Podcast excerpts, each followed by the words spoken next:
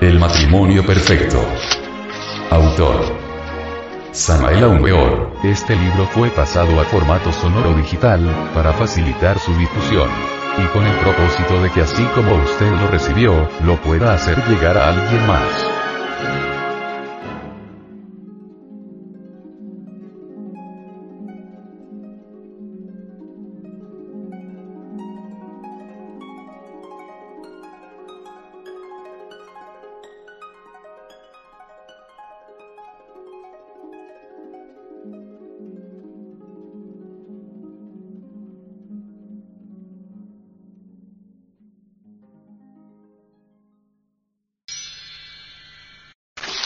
Capítulo 27. Falismo sagrado. Toda religión tiene origen sexual. En África y Asia es corriente la adoración al Lingam Yoni y Pudenda. El budismo secreto es sexual.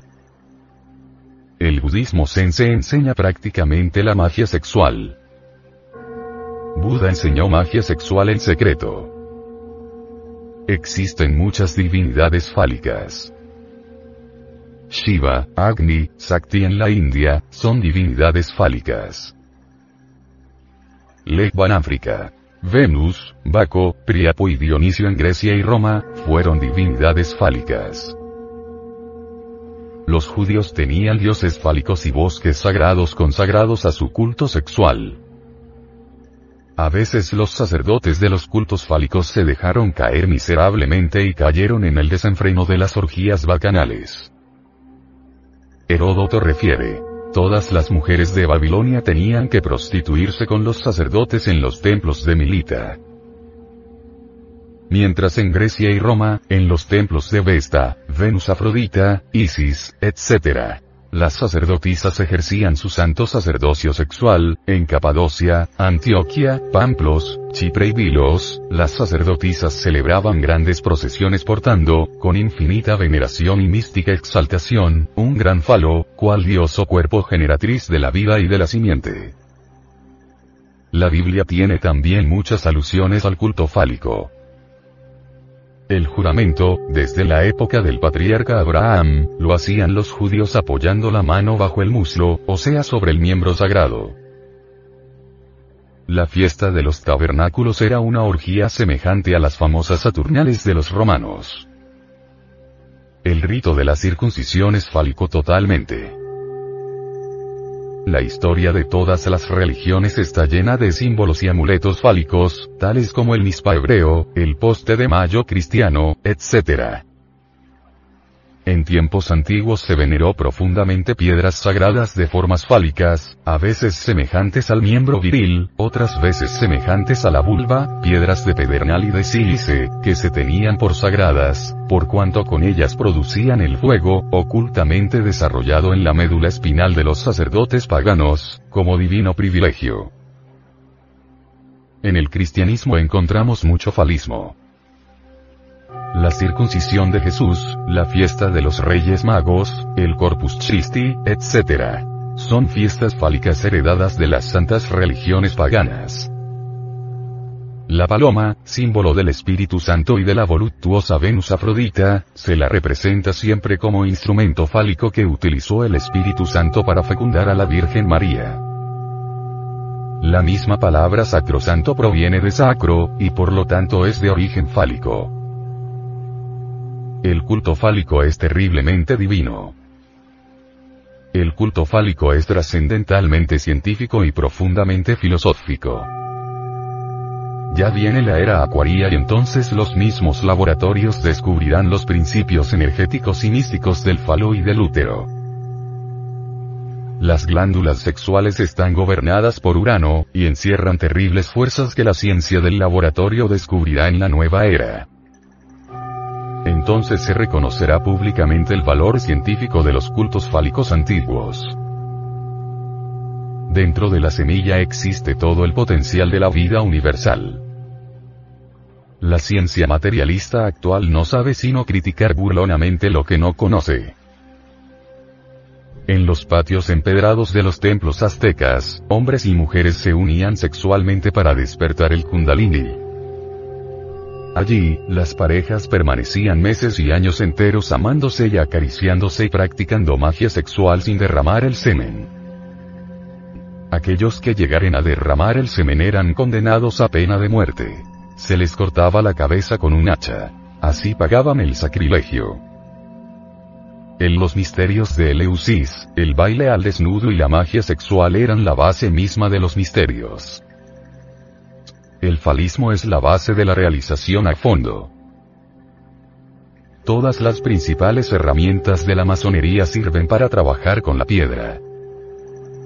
Cada maestro masón debe cincelar bien su piedra filosofal. Esta piedra es el sexo. Debemos edificar el templo del Eterno, sobre la piedra viva. Sexo y serpiente. Cierto iniciado, cuyo nombre no menciono, dice textualmente lo siguiente. Con el dominio completo de la fuerza de la serpiente se puede lograr cualquier cosa. Uno puede mover montañas o caminar sobre el agua, o volar, o ser enterrado en la tierra en una cámara sellada de la cual puede emerger en cualquier tiempo determinado. Los viejos sacerdotes sabían que bajo ciertas condiciones el aura puede verse. Sabían que el kundalini puede despertarse por el sexo. La fuerza del kundalini arrollada abajo, es una fuerza terrible se parece al resorte de un reloj por la forma en que se arrolla. Como el resorte del reloj que salta de pronto desenrollándose puede hacer daño. A los que cometen el crimen de derramar el semen.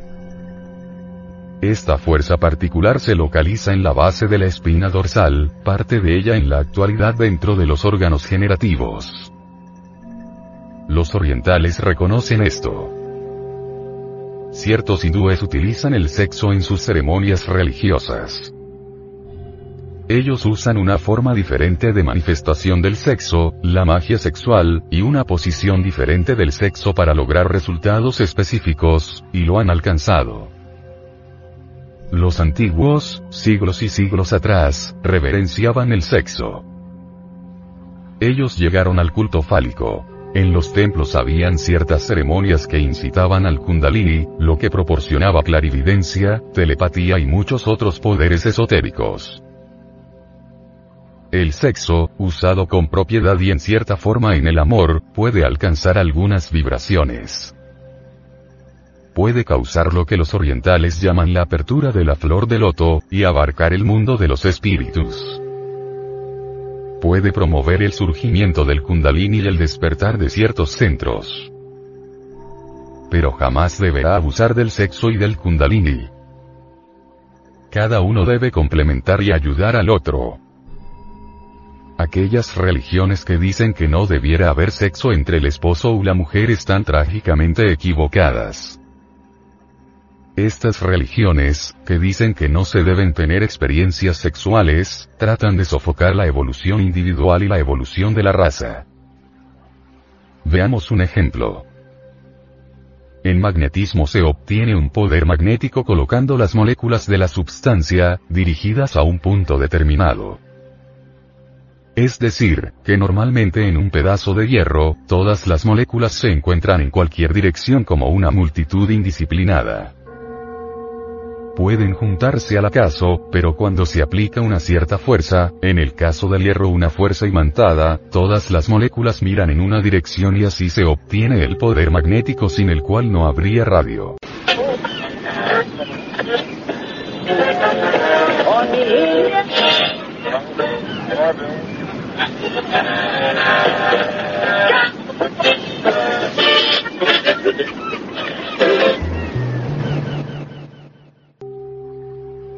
Electricidad.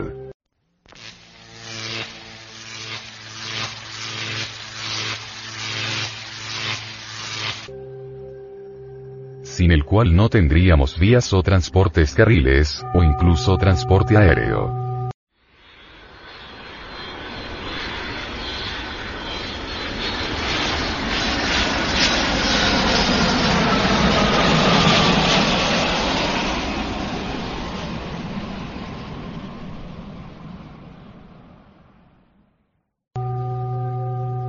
En el ser humano despierta el kundalini, cuando la serpiente de fuego comienza a vivir, las moléculas del cuerpo se dirigen todas en una sola dirección, porque cuando la fuerza del kundalini se despierta ha logrado este efecto. Entonces el cuerpo humano comienza a vibrar de salud, se hace poderoso en el conocimiento, puede verlo todo. Hay varios métodos, posiciones tántricas, de despertar el kundalini por completo. En el Kama Kalpa están todas esas posiciones sexuales. Pero esto no debe hacerse más que con aquellos verdaderamente capacitados para ello, a causa del inmenso poder y el dominio que este despertar proporciona sobre los demás, y porque puede abusarse del poder y utilizarlo para el mal. Pero el kundalini puede despertarse en parte, y totalmente, y puede vivificar por el amor ciertos centros entre un matrimonio.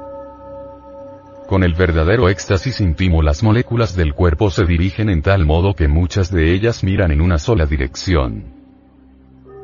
Por eso esa gente desarrolla gran poder dinámico. Cuando se cambie toda la falsa modestia y todas las falsas enseñanzas sobre el sexo, el hombre llegará una vez más a su verdadero ser. Una vez más podrá el hombre retornar su lugar como viajero astral. El culto fálico es tan antiguo como el mundo. El sexo debe ayudar al kundalini y el kundalini debe ayudar al sexo. No se debe abusar del sexo ni del kundalini. Solo se debe practicar magia sexual una vez diaria. El hombre y la mujer no son simplemente una masa de protoplasma, de carne pegada a un armazón de huesos. El hombre es, o puede ser, algo más que eso. Aquí sobre la tierra somos simples muñecos de nuestro espíritu. Ese espíritu que reside temporalmente en lo astral y que junta experiencia a través de su cuerpo de carne que es el muñeco, el instrumento del astral. Los fisiólogos y otros han analizado el cuerpo del hombre, y lo han reducido todo a una masa de carne y huesos. Pueden discutir sobre este o aquel hueso, sobre los diferentes órganos, pero estas son todas cosas materiales no han descubierto, ni tratado de descubrir las cosas más secretas, las cosas intangibles, las cosas que los indios, los chinos y los tibetanos conocían desde hace siglos y siglos antes de la cristiandad. La espina dorsal es, en verdad, de una estructura importantísima. Contiene la médula espinal, sin la cual queda uno paralizado, sin la cual es inútil como ser humano. Pero la espina dorsal es más importante que todo eso. Exactamente en el centro del nervio espinal, la médula espinal es un conducto que se extiende a otras dimensiones, cuarta, quinta, sexta dimensiones, etc. Es un conducto sobre el cual la fuerza conocida como kundalini puede viajar cuando se despierta. En la base de la espina dorsal está lo que los orientales llaman la serpiente de fuego. Es el asiento de la vida misma. En el occidente común esa gran fuerza se halla inactiva, adormecida, casi paralizada por el desuso. En la actualidad es como una serpiente arrollada en su cintura, una serpiente de inmenso poder, pero por diversas razones, es decir, por la formicación inmunda, no puede escapar de sus confines por ahora. Esta representación mística de una serpiente se conoce como el kundalini y en los orientales, que está despierta, la fuerza de la serpiente puede avanzar por el conducto del nervio espinal, pasar en línea recta al cerebro y más allá, mucho más allá, hacia lo astral. A medida que avanza su potente fuerza activa, cada uno de los chakras o centros de poder, tales como el ombligo, la garganta, y otros más, cuando estos centros se despiertan, la persona se convierte en vital, poderosa, dominante. El falismo, el despertar del kundalini, la magia sexual, no tienen peligro cuando se practican con rectitud y amor. La magia sexual solo debe practicarse entre esposo y esposa. Quienes abusan y practican con otras mujeres fuera del hogar fracasan inevitablemente. Escuelas infrasexuales. Existen en el mundo muchas escuelas infrasexuales que odian mortalmente el culto fálico y la magia sexual. Los amantes del saber deben huir de esas escuelas si no quieren volverse también infrasexuales. Es necesario recordar que el infrasexo odia al sexo normal y al suprasexo. El infrasexo, en todos los tiempos ha blasfemado contra el tercer logos, considerando al sexo como tabú, pecado, motivo de vergüenza, disimulo, etc. Los infrasexuales tienen escuelas donde se enseña a odiar al sexo. Los infrasexuales se autoconsideran magmas, hierofantes, etc. Los amantes del saber suelen confundirse ante los infrasexuales. Tienen estos ciertas poses, tan místicas e inefables, tan anacoretas y pietistas, que si no tienen cierta comprensión, pueden muy fácilmente extraviarse por el camino infrasexual. La iniciación y la serpiente. Resulta imposible poder recibir las iniciaciones de misterios mayores sin el culto fálico y sin la magia sexual. Muchos estudiantes solteros reciben las iniciaciones de misterios menores en su conciencia superlativa y trascendental, cuando son castos. Empero las iniciaciones de misterios mayores no se pueden alcanzar sin la magia sexual y el kundalini. Los misterios menores no son sino el sendero de probación. Una cadena que hay que romper. El kinder de los estudios esotéricos. La cartilla primaria. El culto fálico es el único que puede llevar al ser humano a la autorrealización íntima.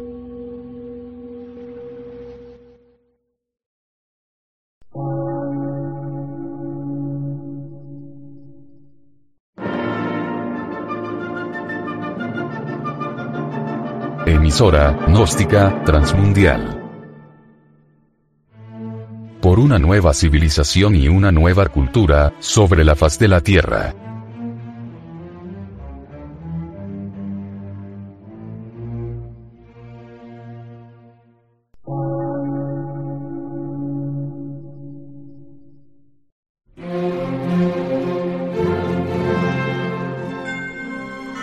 Medio de radiodifusión, científico, artístico, místico y filosófico, de la Asociación Colombiana de Centros de Estudios Gnósticos, Antropológicos, Psicológicos y Culturales. A. C.